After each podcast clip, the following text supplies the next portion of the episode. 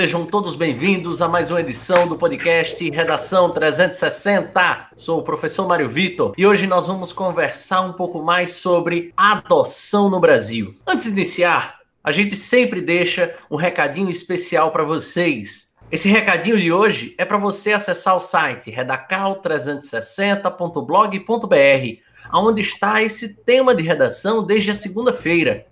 Lá você também pode acessar outros temas de redação semanais que estão presentes no nosso site e também outras redações modelo. Então, você já sabe, quer estudar um pouco mais, quer aprender um pouco mais de redação? Acesse esse site redacal360.blog.br. Chamar você também para conhecer a nossa plataforma de vídeos. É, o Redação 360 agora está em vídeo, com o programa R360. O R360 está no site retamais.sambaplay.tv. Repetindo, retamais.sambaplay.tv. Lá você vai poder conhecer os múltiplos vídeos, os programas diferentes da Reta Cursos. Você vai poder saber o que se passa lá na Reta, saber um pouco mais da nossa realidade, dos nossos trabalhos e, claro, poder conhecer os nossos diferentes cursos. Então, acesse o site retamais.sambaplay.tv. E agora, trazendo um pouco mais para a conversa esses ilustres convidados, apresentar a conselheira tutelar Luane Vieira e os grandes professores Matson Rodrigues e Murilo Oliveira, Vou pedir para eles se apresentarem, contarem um pouco seus currículos, o que fazem e trazerem suas considerações iniciais. Então, bom dia, boa tarde, boa noite, Luane Vieira. Bom dia, é, eu me chamo Luane Vieira, sou conselheira tutelar da cidade de Teresina, Piauí. É uma satisfação estar aqui para apresentar um pouco né, da minha vivência diária como conselheira tutelar e o que eu sei né, sobre o tema adoção. Espero acrescentar muito a questão do conteúdo de vocês e aprendizado também. Muito obrigado, Luane. A satisfação é toda nossa. A internet ela nos proporciona, né, essa essa redução de fronteiras. É um prazer ter você aí tão distante, mas tão perto também ao mesmo tempo. E agora apresentar meu querido Madison Rodrigues, grande professor. Bom dia, boa tarde, boa noite. Olá, Mário. Olá, Luane, Murilo. É um prazer estar aqui com vocês. Como o Mário Vitor falou, me chamo Madison Rodrigues, sou professor de Geografia, formado também em Pedagogia, atuo na rede privada aqui do Rio Grande do Norte como professor de Geografia e na rede pública eu sou coordenador escolar. Sou pai de uma garotinha de 8 anos que chegou à nossa família pela via da adoção. Será um prazer debater esse assunto aqui com vocês. Incrível, professor. Para quem não sabe, eu vou queimar um pouquinho o filme de Matson agora, tá? Matson foi meu professor no sexto ano e no nono ano. Ou seja, ele, ele viu e conhece todos os podres de Mário Vitor. É. Na verdade, é porque eu comecei a trabalhar muito novo e Mário Vitor foi aluno da EJA, da Educação de Jovens e Adultos. Não, senhor. e agora trazendo o grande Murilo Oliveira, ele que traba... trabalhamos juntos, né? Desde, desde o princípio da minha carreira. É um cara que eu me espelho bastante. Bom dia, boa tarde, boa noite, Murilo. Bom dia, boa tarde, boa noite, né, Mário? Satisfação imensa estar aqui participando desse podcast. Luane, satisfação imensa conhecê-la. Matson, meu amigo, satisfação imensa revê-lo. Mário Idem, somos colegas de trabalho, sou professor de geografia já há quase 20 anos. Já comecei um pouquinho mais tarde, né? Não comecei tão cedo, mas estamos aí nessa luta. Estou aí no caminho né, para a adoção, ainda não adotei, mas estou na fila da adoção. Aquela ansiedade, minha esposa e eu estamos aí nesse processo, mas com muita fé esperando né, que tudo se resolva e tudo consiga, como estou falando, uma satisfação imensa participar aqui e mostrar um pouquinho da nossa experiência nesse assunto. Beleza, vamos lá. Muito obrigado, querido Murilo. Enfim, vamos agora ao nosso editorial. De acordo com dados do Conselho Nacional de Justiça, existem aproximadamente 47 mil crianças e adolescentes em situação de acolhimento no Brasil. Deste total, 9.500 estão no Cadastro Nacional de Adoção e apenas 5 mil estão efetivamente disponíveis para isto. Atualmente, a fila para quem aguarda uma criança no Brasil é composta por 46.200 pessoas pretendentes Como o número de pretendentes é muito maior do que o de crianças disponíveis para adoção, seria de se esperar que todas essas crianças encontrassem um lar. Mas a realidade é outra. Existe um perfil que é buscado pelos pretendentes na hora de adotar. Aproximadamente 15% só adotam crianças brancas, 58% aceitam apenas crianças de até 4 anos de idade, 62% não aceitam adotar irmãos, 61% só aceitam crianças sem nenhuma doença. As pessoas que querem adotar, que estão na fila esperando, desejam crianças com perfis diferentes das que estão lá. Deste total, que estão aguardando uma criança, apenas 1.921, ou seja, menos de 5%, aceitam adotar crianças maiores de 8 anos, por exemplo. O perfil solicitado só aumenta a demora em conseguir um lar para a criança, que pode continuar na casa de acolhimento até completar 18 anos. Do total, 9.500 crianças e adolescentes cadastradas do CNA, 50% são pardos, contra 16% de brancos. Do total de crianças, 55% possuem irmãos, 25% têm algum problema de saúde. Além disso, 53% têm entre 10 e 17 anos. E é justamente para explicar sobre a burocracia para se adotar no nosso país, os passos que devem ser trilhados e a dificuldade na concretização de todo este processo que debateremos a seguir. Queria começar com meu querido amigo Murilo. Queria que ele trouxesse exatamente o seu caso particular, já que ele deu uma palavrinha inicial de que está no processo de, de adoção, né? está caminhando junto com sua esposa em busca né, de, um, de um filho, de uma filha. Eu queria que ele contasse para nós essa sua vivência particular. Bem, Mário, eu vou começar bem do princípio, certo? Não vou demorar. Claro. Vou iniciar. Na verdade, já com mais ou menos oito anos já de casamento, já estou casado há dez anos, com oito anos de casamento, a gente resolveu partir para a adoção. A princípio, sempre Rosângela quis, eu vou anteceder um pouquinho isso aí, Rosângela sempre quis a adoção. Eu era mais receoso com o processo, né? Vinha aquela ideia, né, de, ah, eu quero dar o melhor para o meu filho, Tá? Eu achava linda a adoção, uma coisa fantástica. As pessoas que adotavam ficavam maravilhadas com aquilo, né? Eu enchia, como eu dizia, enchia os olhos de água, aquela coisa toda. E aí o que é que acontece? Certo dia, eu estou lá no centro da cidade, uma coisa assim bem coincidente, eu não sei bem o que foi, não vou afirmar. Estou passando, entrei numa livraria, acho que eu posso falar o nome, né? A Edições Paulinas. Claro. Edições Paulinas.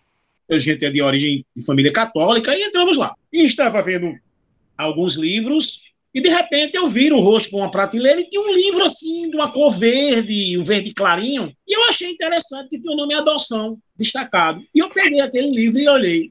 Exercício da Fertilidade Afetiva, de Alia Paulive de Souza, a, a né? E de repente, olhei aqui, achei interessante, né? E fui para casa. E à noite, eu estou em casa, e Rosângela, minha esposa no caso, envia uma foto para mim de um garotinho que está para está ser adotado, num programa que o TJ tem chamado Eu Disto. E eu cheguei para ela, e que foi isso aqui, essa foto desse garoto? Ela disse, esse menino está para ser adotado. Eu disse, ah, poxa, adotado, aparecendo, com uma coisa assim muito, né, que a gente não vê as crianças, as crianças são praticamente invisíveis, agora que está tendo esse processo de mostrar as crianças que estão para adoção, e de repente a gente começou a entrar, entrou lá na página do TJ e viu o site Eu Existo. E ficou vendo lá as crianças e adolescentes né, que estavam para ser adotados. E, de repente, do nada, assim, uma, uma menina que estava fazendo o seu depoimento, e o Rosângela olhou para o outro e ficou assim, né? Ficou meio que paralisado, a palavra é essa. E a gente olhou, e de repente aquilo cresceu na gente. Rosângela sempre muito mais com vontade, eu com menos, e aquilo cresceu. E nesse período foi muito interessante que alguns programas de televisão começaram a falar em adoção. E eu acabei, né, me interessando pelo assunto. E fiquei, né, olhando, entrando na internet, pesquisando, e de repente aconteceu aquela vontade mesmo, bateu da gente adotar. A gente foi na vara da infância, chegou lá, pegou todos os documentos e partimos para isso. Só que a gente estava meio que solto, meio assim, perdido, sem uma orientação. E de repente aparece o projeto Acalanto na nossa vida, indicado por um casal que também adotou, e nós fomos para o Acalanto. E lá eles nos abriu né, todas as, as perspectivas da adoção. Além da questão emocional, afetiva, a gente também tem que trabalhar com a questão da realidade do dia a dia. e eles indicaram alguns livros. Outro casal amigo meu também, que já adotou, também indicou algum livro para mim, e eu acabei me tornando um leitor de livros que falam sobre adoção. E hoje, com certeza, estou muito convicto, junto, claro, com a minha esposa, porque também não pode ser só de um, com uma, como diz, uma vida de mão dupla. Estamos aí, né? Nessa... Agora a ansiedade é muito grande. A ansiedade da, da espera, como diz, qualquer telefone que toca, que não é aquele telefone que você está acostumado a receber um telefonema, fica uma expectativa de algum chamado da vara da infância, a expectativa é grande. Então foi mais ou menos por isso aí. Gente... Murilo, pois não. eu queria que justamente você, você falasse um pouco mais disso, né? Dessa ansiedade. Aonde está hoje a situação da sua família em relação à adoção? O porquê que isso não se concretizou ainda? Na verdade, por mim e por Rosângela, a criança já estava. Aí, como você viu, tem os perfis, né? Os perfis a gente quer uma menina, a gente escolheu uma menina que está entre 6 e 10 anos. Já vamos pegar uma criança, já, como dizem, uma, uma adoção que muitos antigamente chamavam de adoção tardia, né? Porque a criança estava já fora daquela, daquele padrão, né? Como você que, que tem de crianças de zero a um ano de idade, que é o padrão que as pessoas mais querem. Isso também dificulta, mas a expectativa é essa, né? De aparecer uma criança quando a gente chega com esse perfil de 6 a 10 anos, a vara da infância ela comemora assim como se fosse porque justamente é um perfil que poucas pessoas querem, poucas pessoas querem. E é o perfil que nós queremos. Nós já estamos, eu não sou mais nenhum jovem, minha esposa também. Então a gente prefere, assim, não é questão de preferência, mas o ideal seria uma criança mais velha. Então a expectativa ela é grande, né, dentro desse processo. Dentro da família entre Rosângela e eu, a criança já estaria aqui. Diga-se de passagem. E dentro da, da, minha família, dos demais membros, foi aceito com uma. Assim, com uma, maravilhados, né? As pessoas estão maravilhadas. Nós temos já casa de adoção dentro da família mesmo, e uma cunhada minha que tem uma filha adotiva, já é adulta, já está casada, e a gente trata isso com muita, muita naturalidade e muita, muita felicidade. É assim que a gente vê. Incrível, querido Murilo. Muito, muito interessante essa sua história. E espero, torço muito para que ela tenha um final feliz, tá? Para que rapidinho, de fato, sua família consiga consiga ter mais essa nova integrante, né? Se Deus quiser, é... vamos lá. é isso. Agora eu queria falar com o meu querido Matson. Matson, sua história é um pouco diferente, né? embora tenha suas similaridades com a história que Murilo nos contou. Você pode contar um pouco mais o seu caso particular, o caso particular da sua família? Posso sim, Mário. Na verdade, a adoção já, já é algo muito. já está presente na minha família há muito tempo. Eu tenho um tio por parte de pai, que é adotivo, eu tenho sobrinha que é, que, que é adotiva, eu tenho uma filhada, eu tenho prima, minha esposa também tem prima, então é algo que é comum na nossa família, né? É, mas isso também não quer dizer que, que não existia tabu. Na verdade, eu tenho um relacionamento com minha esposa que já vai fazer 20 anos, entre namoro e, e casamento. A gente sempre pensou na adoção, mas a gente tem uma, uma ideia o seguinte: a gente queria dois filhos, e o nosso combinado era ter o primeiro filho biológico, e aí o segundo filho nós iríamos escolher o sexo oposto por via da adoção e sempre esse filho biológico seria o primeiro, né? A ideia da gente era essa. E até que esse filho biológico demorou para chegar, e aí minha esposa engravidou, foi o, o, dia mais feliz da minha vida, e aí ela perdeu o bebê. Foi um trauma muito forte, né? A gente já estava começando a fazer enxoval e tudo mais.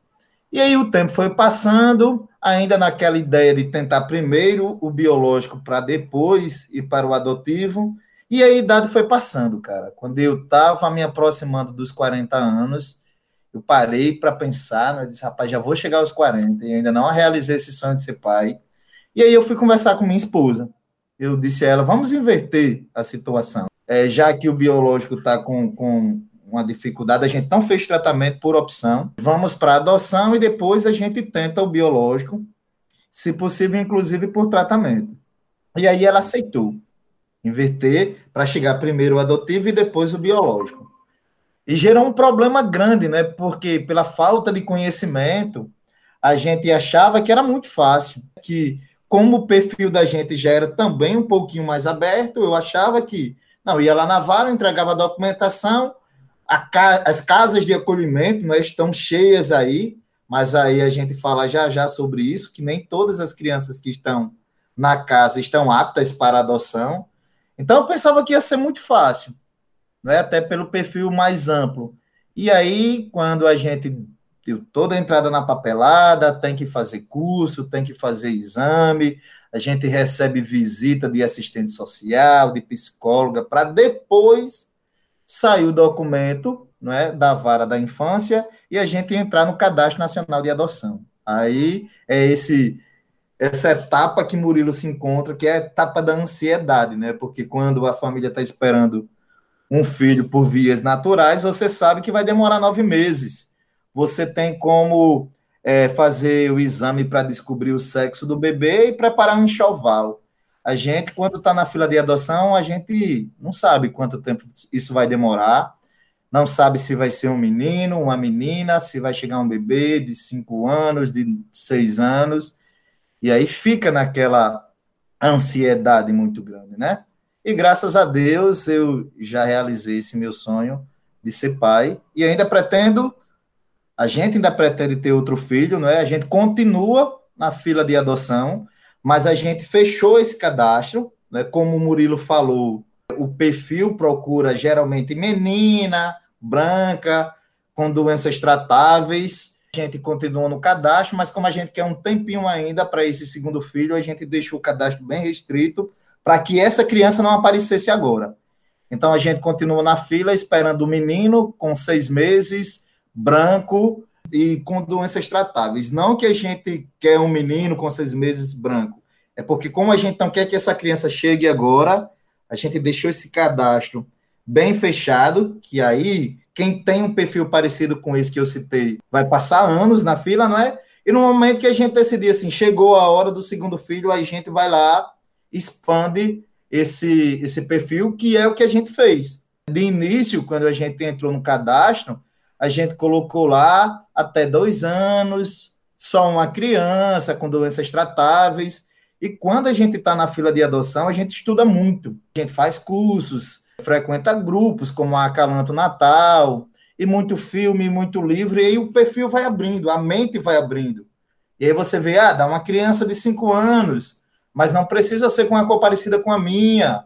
Eu posso colocar uma criança parda, eu posso colocar uma criança negra, ou então grupo de irmãos. E aí foi o que aconteceu com a gente. O perfil foi, foi estendendo, expandindo, até que a gente conheceu uma criança com seis anos e adotou, e hoje é nossa filha. Fantástica história, sabe, Madison? É, é interessante a gente perceber todos esses, esses vieses, né? Acredito que o nosso público, os nossos ouvintes, ele conhece muito pouco desses projetos, ele conhece muito pouco essa burocracia, né, essa, esse passo a passo para adotar. E eu acho que pior, né, eu acho que o nosso público ainda não acessa a esse tipo de informação e a outras informações mais, porque a sociedade brasileira meio que negligencia a discussão, o debate em relação ao tema adoção. A gente vê muito pouca entrada disso nas grandes mídias, nas mídias tradicionais. Quando a gente vê isso, vê muitas vezes numa novela, numa sempre sempre de um modo um tanto sentimental ou meramente sentimental, acaba por desconhecer todo o procedimento, desconhecer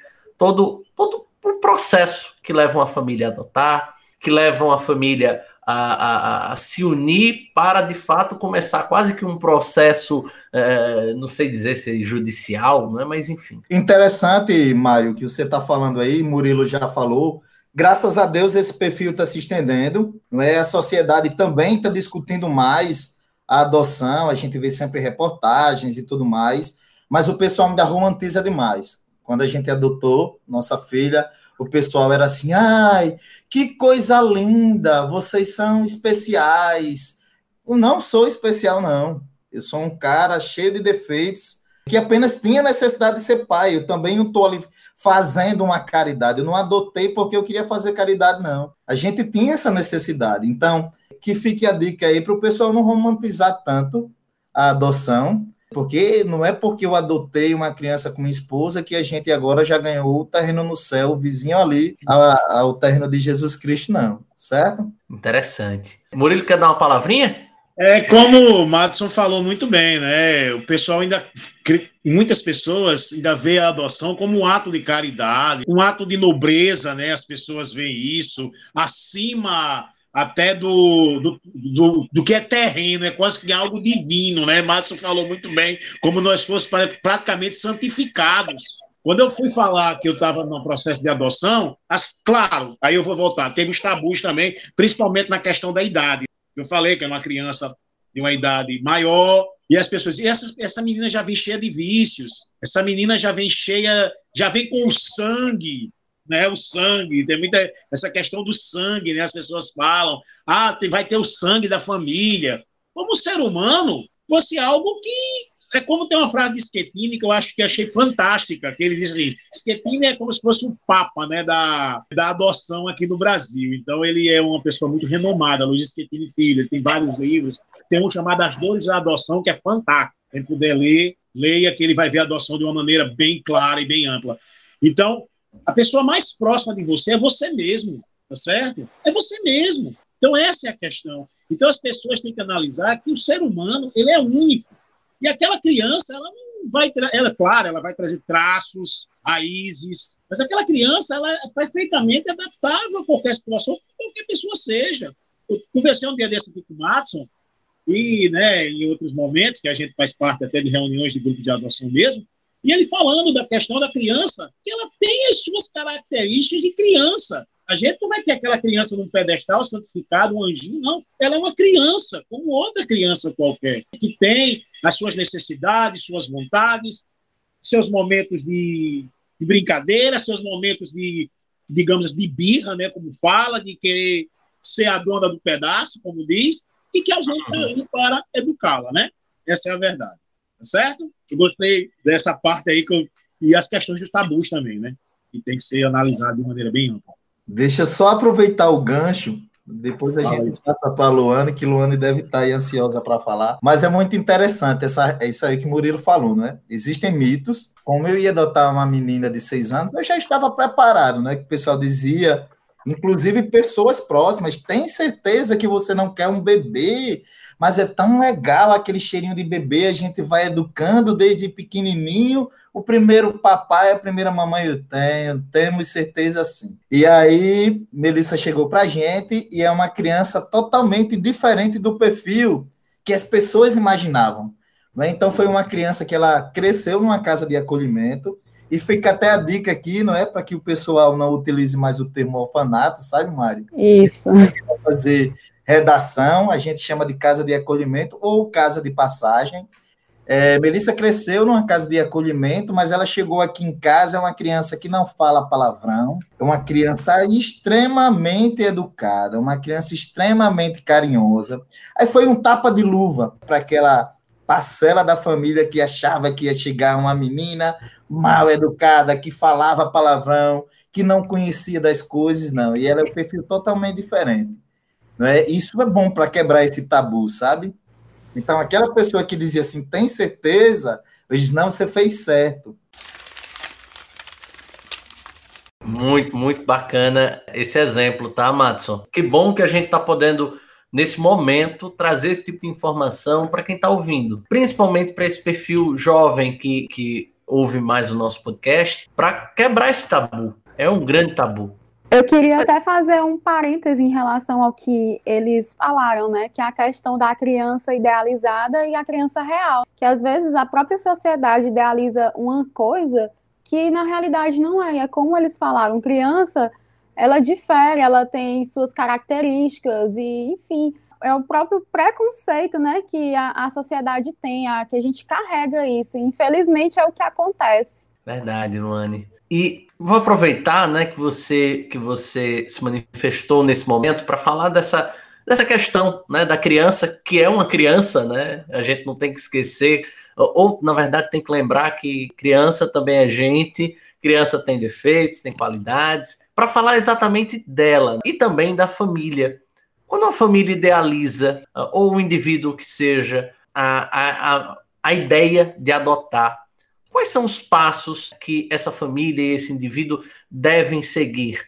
E por que que se pensa que há tanta burocracia neste processo de adoção, Luane? Então vamos lá. A questão do processo de adoção, ele é gratuito e ele deve ser iniciado na vara de infância e juventude mais próxima da residência daquele que quer ser o adotante. A idade mínima de uma pessoa adotar, dele ser o adotante, é 18 anos. E deve ser solteiro ou casado e deve também respeitar uma idade entre o adotante e o adotado, de, que é a questão dos 16 anos. Então, tem a questão também do Sistema Nacional de Adoção e Acolhimento, que nas comarcas agora eles estão adotando esse sistema. E lá é possível fazer um pré-cadastro, que a pessoa vai falar sua qualificação completa, seus dados familiares, o perfil da criança ou do adolescente que ela deseja. Então, vamos lá.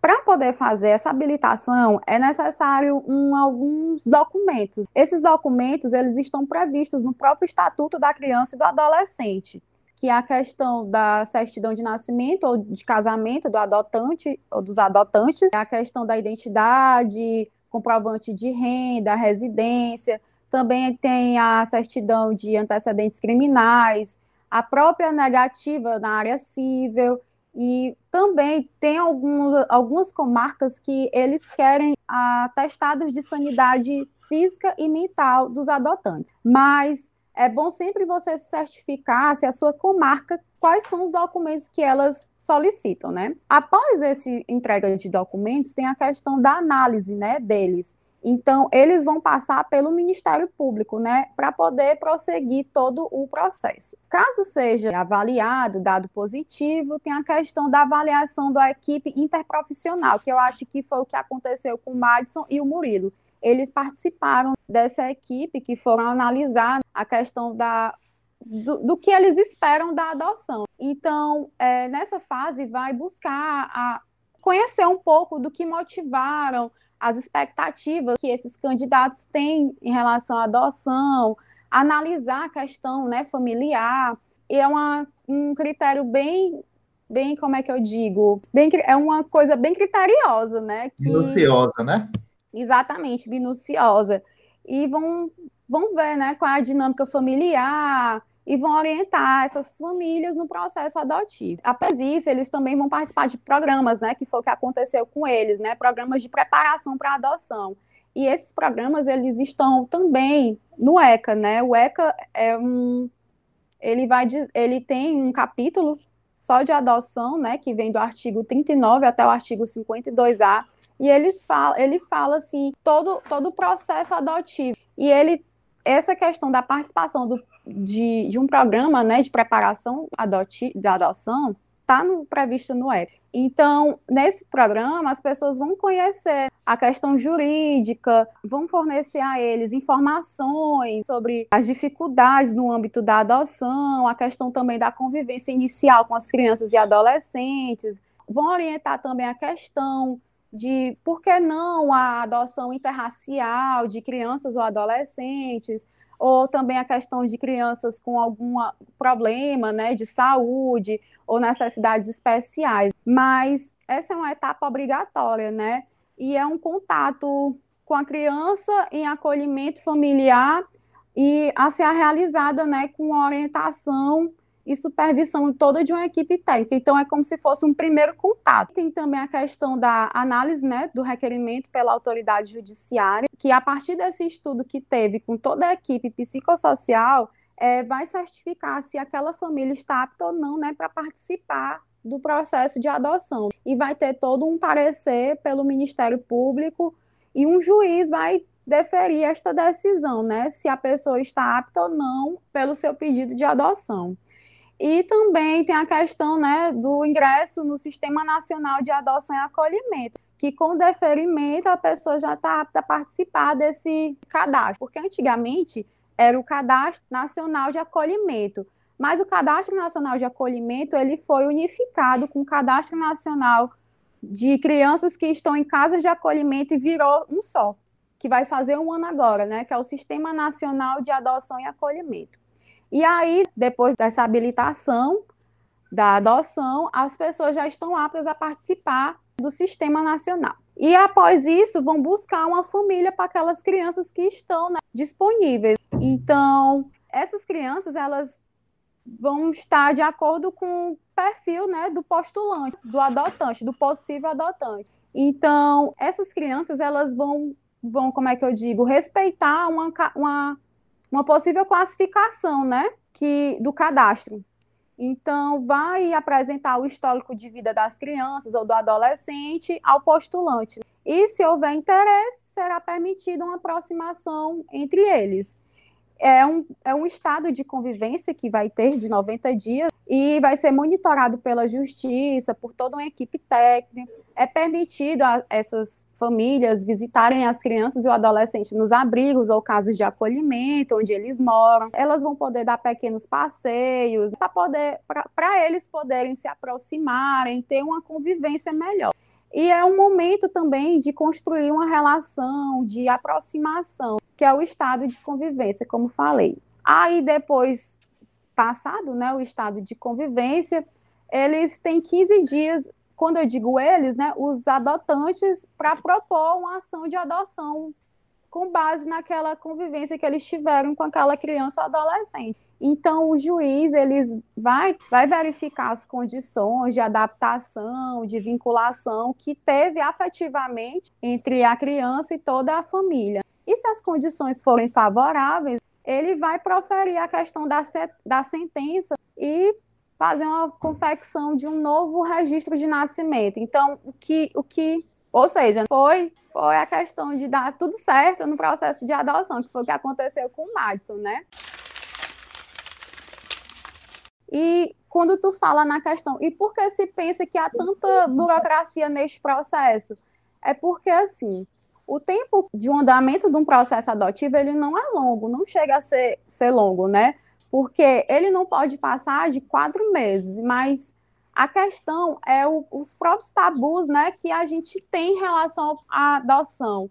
Porque se a gente chegasse e falasse, não, eu quero uma criança que estiver disponível para adotar, esse seria um processo super rápido, mas vamos lá. Um, é como eles falam: a maioria das pessoas querem uma menina até dois anos, branca, sem nenhum tipo de doença tratável, né? Então, isso já dificulta um pouco e faz com que esse processo seja um pouco mais longo e burocrático. Compreendi. Tu quer falar alguma coisa, Madison?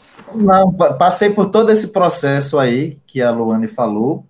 Né? É, o estágio de convivência é muito interessante. Depois que a criança chega, é, a gente conheceu a criança sem ela saber, para não gerar uma ansiedade. A gente foi até a casa de acolhimento, mostraram a menina pelas câmeras, depois a gente conversou com ela como se fôssemos voluntários. Aí teve todo aquele momento de falar, é, assistente social, a psicóloga, que ela foi adotada pela gente. E aí a gente começou, durante 15 dias, a a visitar a casa quase que diariamente. Já na segunda semana, a gente podia levar a criança para pequenos passeios, tipo para um sorvete, um lanche, meia hora. E aí, depois de um tempo, a gente já trouxe Melissa para conhecer a nossa casa, montar, ajudar a montar o quarto dela, mas aí quando ela veio para nossa casa, ela veio com a cuidadora da casa de acolhimento e até que a gente teve a liberação para passar um final de semana em Pipa com ela. Né, participei de tudo que o Luane falou aí. Assim, é basicamente isso mesmo que ele falou, e como eu falei, né, que a questão, o processo acaba sendo moroso, não não por ele em si, mas sim pelas exigências das famílias, né?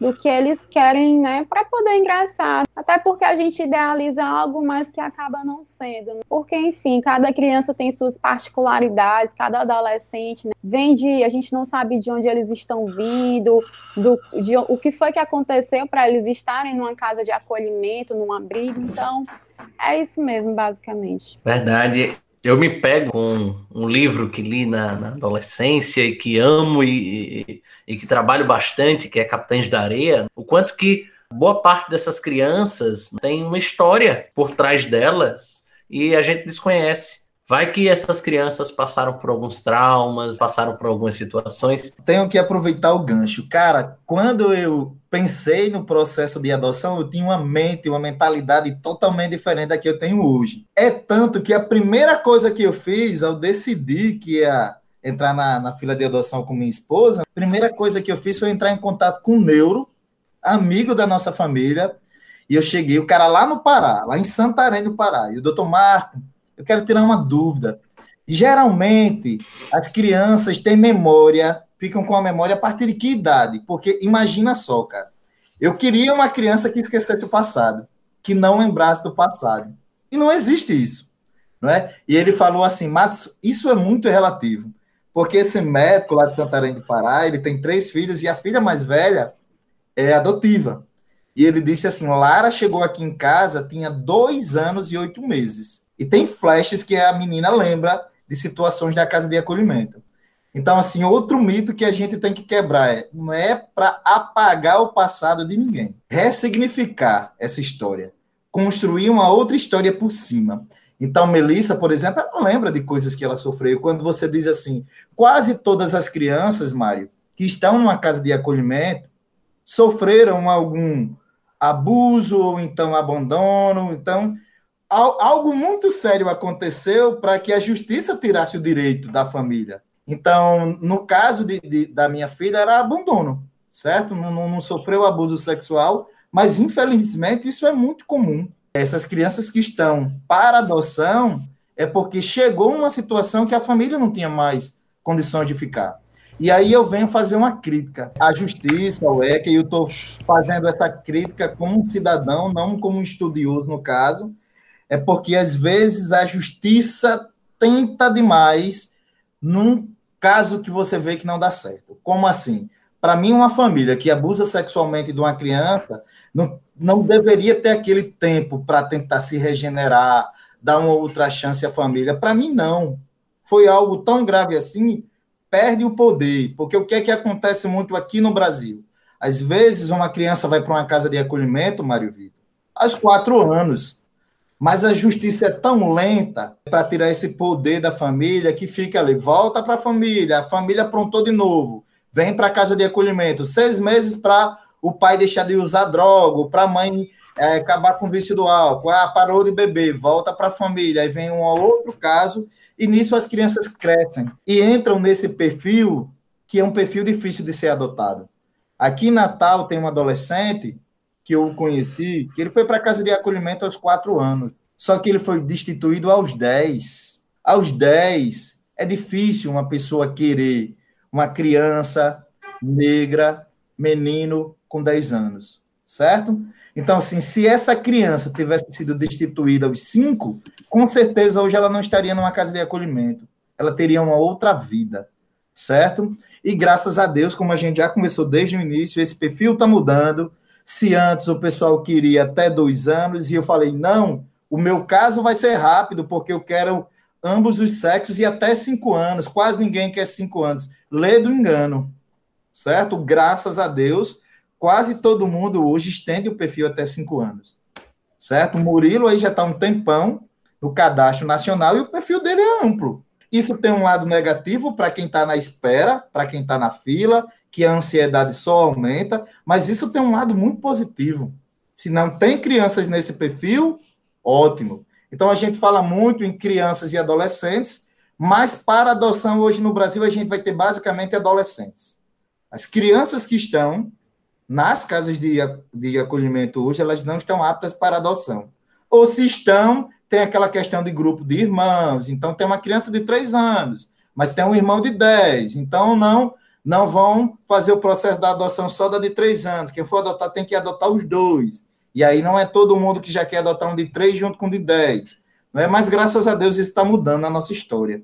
Algo mais a acrescentar, Murilo, Luane? Eu vi que vocês, em dado momento, desativaram o microfone. Não, é porque eu achei bem interessante ali falando da questão do, dos traumas, né? Da questão do próprio abuso sexual. E esse é o meu trabalho, levar essas crianças que sofrem que são acometidos do abuso por um parentesco, por alguém que é próximo à família, para esses lugares, né, para as casas de acolhimento.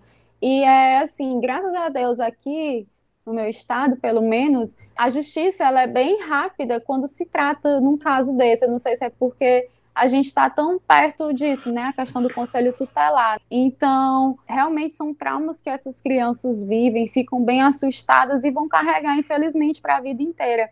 E assim, a gente sempre tenta buscar elas se a questão da reintegração na família extensa, né? Não necessariamente um pai ou a mãe, né? Porque muitas vezes eles são os próprios violentadores. Então, a gente sempre busca a questão de um tio, um avô, uma avó, um primo, né? Para poder gente, essa criança ter onde ficar, para não ser largada, né?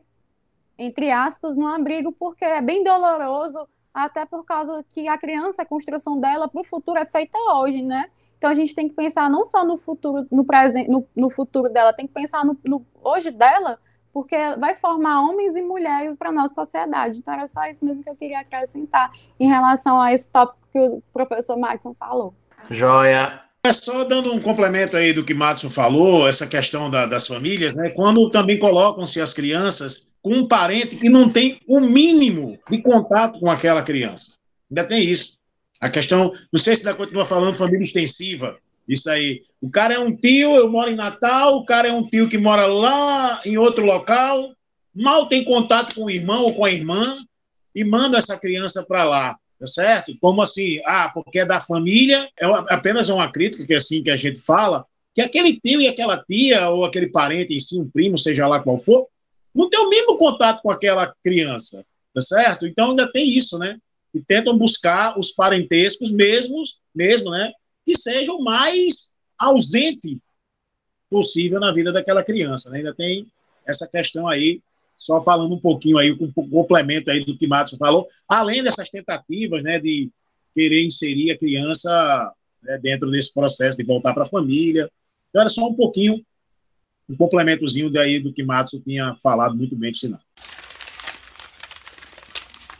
É, e eu gostaria de acrescentar, tá? Algumas coisas em relação aos discursos. Me corrijam se eu estiver dando informações equivocadas, Luane, Matson, Murilo, mas aparenta, né? Aparenta, porque eu sou um leigo, tá? Em relação a esse tema, estou aprendendo muito com vocês, mas aparenta muito que os perfis né, das famílias que abandonam, que abusam das crianças, ou dessas crianças mesmo que, que acabam por chegar nas casas de acolhimento, são perfis de classes socioeconômicas mais inferiores, com pouquíssimo acesso a determinados direitos, né, como educação, saúde, até mesmo moradia, né. Eu trabalhei por um tempo, né, por alguns anos, num grupo, trabalho voluntário, né, chamado Amigos da Rua, e a gente via muito casos de pessoas na rua que tinham filhos a torpe direito, né? Uh, pessoas que tinham muita relação com drogas, pessoas que tinham muita relação com,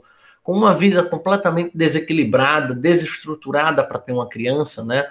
E a gente viu muitas dessas mães, muitos desses pais não terem mais acesso aos filhos. Por quê? Por conta de agressões, porque não tinham condições de dar uma vida uh, minimamente estruturada para essas novas crianças. Então, isso acaba por, por, se tornar um problema de ordem social, né? Matson, Murilo, como professores de geografia, talvez possam abordar essa questão como um todo, mas se agrava ainda mais. É, a questão da violência urbana, se agrava ainda mais o que, que pode se transformar essa criança que está vivendo no ano da droga, morando talvez debaixo da ponte e assim por diante. Mário, geograficamente falando, a gente tem dados que a natalidade ela é maior numa classe social mais baixa, até levando em consideração os países. Né? Os países desenvolvidos a gente tem uma natalidade bem inferior. A gente pensa nos países da Europa, por exemplo. Então, lá o uso de contraceptivos é muito intenso. As mulheres têm o um casamento tardio, enquanto no mundo subdesenvolvido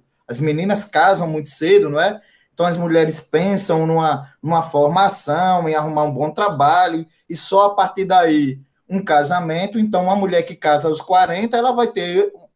É, a probabilidade de ter um número menor de filhos do que uma menina que casa aos 15, como a gente vê na periferia aí. Né? Tra trabalhei 10 anos na periferia de Natal e, assim, várias alunas com menos de 20 anos, já com dois, três filhos. Então, assim, quanto mais baixa a classe social, o número de filhos é maior. Então, aquela ideia de que onde come um, come dois, onde come dois, come três, isso aí não é bem assim. Então, às vezes, essas famílias não têm condições de cuidar adequadamente.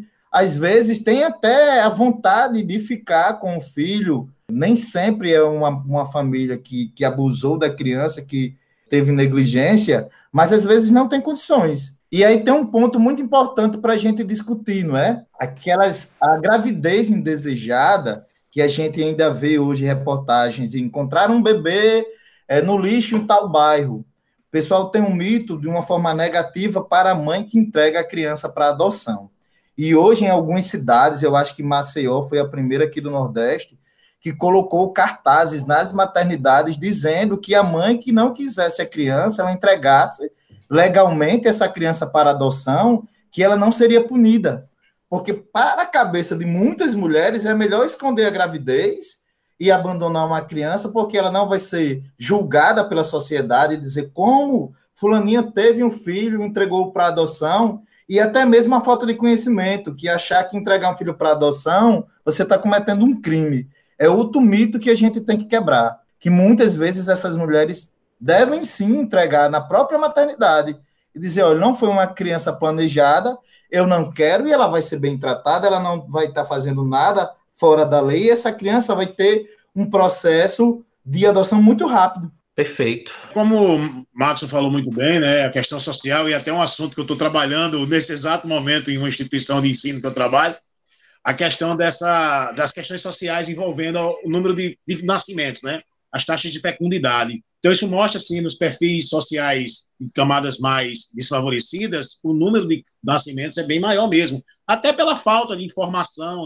aquela questão do, do acesso à informação, de se ter um controle familiar. É como diz, a atividade sexual de muitas meninas, que acontece meninos também, no, nas classes sociais mais desfavorecidas, é, é muito cedo, muito cedo, e sem a menor precaução, né? Como ele falou, crianças com pessoas com 18, 19, 20 anos já têm dois, três filhos. É uma coisa assim. E o pior é que passa a ser dentro de uma normalidade. Isso que Márcio falou foi muito interessante. A mãe que entrega o filho ela é muito julgada. Abandonou o filho. Esses tabus que a sociedade que quer uma coisa como se fosse perfeita, né? aquilo que fosse algo que passa do, do terreno, vai para o divino, que na verdade não é assim. A sociedade ela tem total desigualdade mas a gente quer que todos tenham aquela noção de que todo mundo pode, que todo mundo tem condições, e na verdade não tem. Infelizmente é assim. E se não me falha a memória, acho que o Rio Grande do Norte também já começou esse projeto de as, as mães entregarem as crianças e não ter nenhuma penalidade, né? elas serão bem acolhidas. Começou pela maternidade januário 5 mesmo, se não me falha a memória. Começou sim, Murilo. Aqui já começou também. Isso mesmo.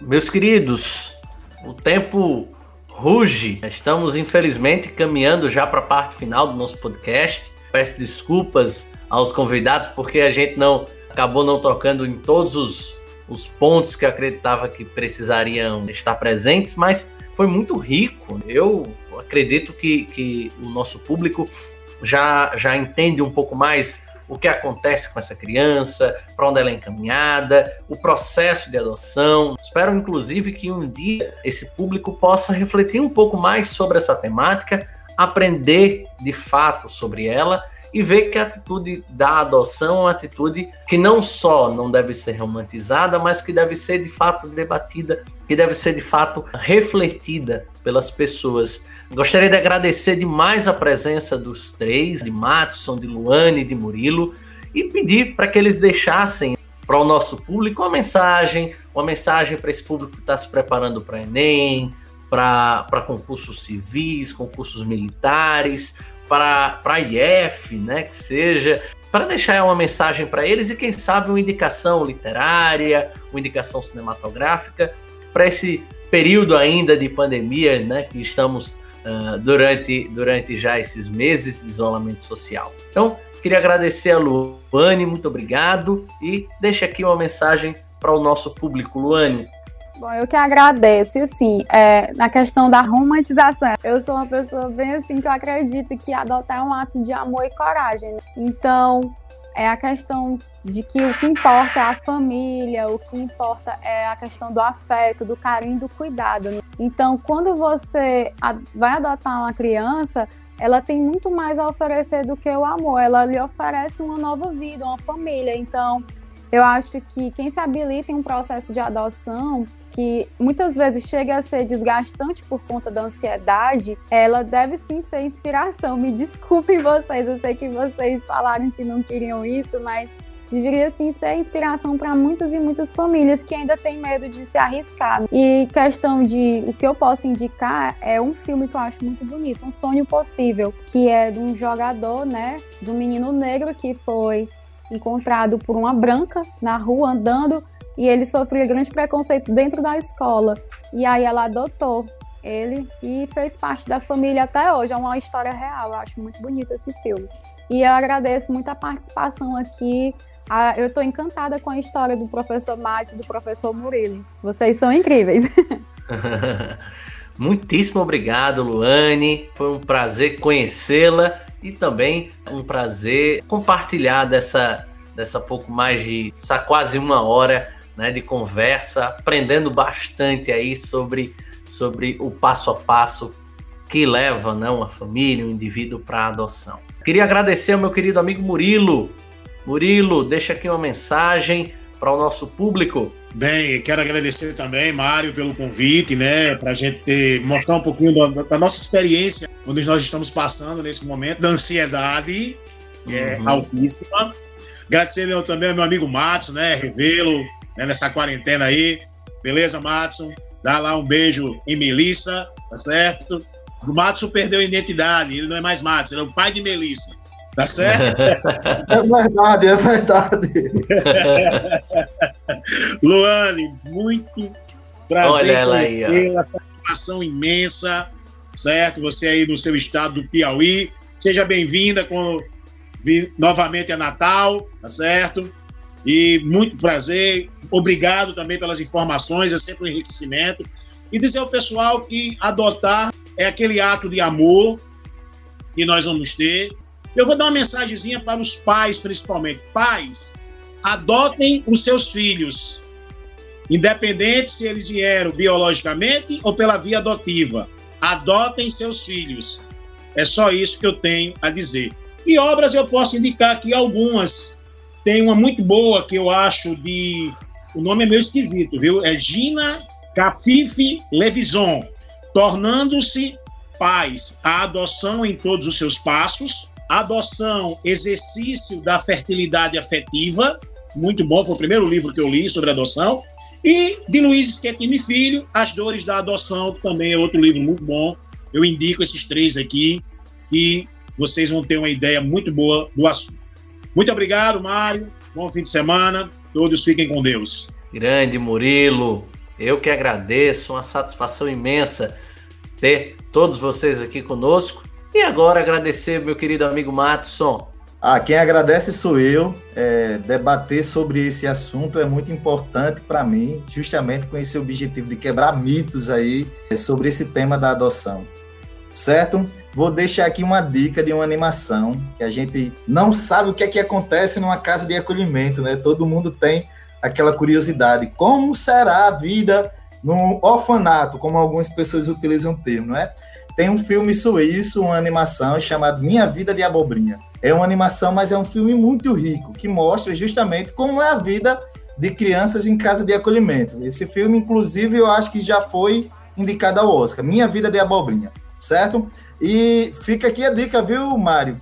Tem muito assunto ainda para a gente discutir. Eu acho que tem que ter o número dois desse podcast aqui. Falta a gente falar de preconceito ainda na adoção, de outros tipos de preconceito aí. A questão legal, porque Luane falou aí de registrar novamente a criança. Se pode mudar o nome, pode. Totalmente pode. E eu tenho até uma experiência em relação a isso. Isso fica para depois de mudar o nome da criança, eu tenho uma opinião, mas fica para o segundo tempo aí do nosso podcast. Quem agradece sou eu, Luane. Foi um prazer conhecer. Qualquer dia eu volto aí para o Delta do Parnaíba, comer aquele caranguejo aí. Mário, foi um prazer, meu ex-aluno aí. sexto e nono ano, com 11 anos eu conheci Mário Vitor. Eu tinha só um pouquinho a mais, eu tinha 18 na época. E Murilo, que eu conheci na UFRN, a gente já trabalhou junto aí, amigo de profissão, amigo da vida. Foi um prazer estar aqui com vocês, viu? Prazer é todo nosso, meus queridos. Gente, eu encerro aqui o nosso podcast, trazendo a vocês algumas pequenas indicações. A primeira delas é, como, como já citei, inclusive, no nosso podcast de hoje, que é Capitães da Areia, de Jorge Amado. Para mim é um, um livro que mostra o quanto que a sociedade animaliza essas crianças que são abandonadas, essas crianças que precisam, de certo modo, se virar para sobreviver, né? Nesse mundo que de fato é um mundo terrível, tá? Principalmente para elas que já traziam traumas, que já traziam toda uma vivência negativa. Dizer a Matos que com certeza terá uma parte 2. Eu acho que o nosso público não se conformará se não tiver, né? Eu, pelo menos, não vou me conformar.